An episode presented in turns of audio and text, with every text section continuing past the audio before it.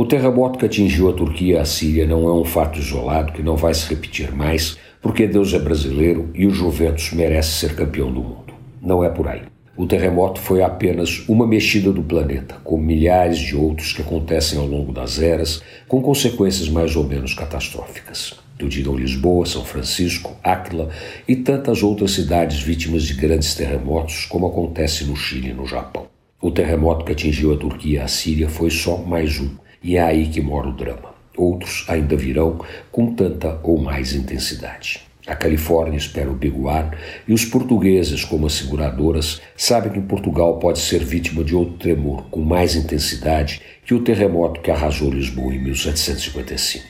O nó com que nós temos que conviver é este. Os terremotos são apenas mais um evento com enorme capacidade de destruição, mas não são os únicos, apesar dos grandes serem devastadores. Quem sabe quando o Vesúvio vai entrar em erupção? Nápoles teria chance contra o despertar abrupto da montanha? Mais ameaçadores do que os vulcões são os eventos de origem climática.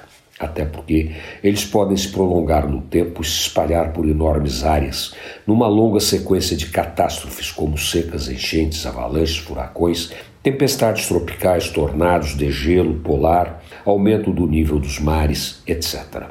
É olhar o litoral norte de São Paulo.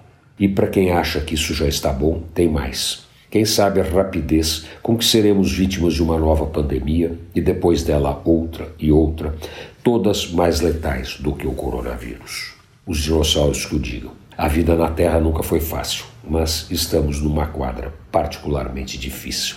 Que Deus nos acuda. Antônio Penteado Mendonça para a Rádio Dourado e crônicasdacidade.com.br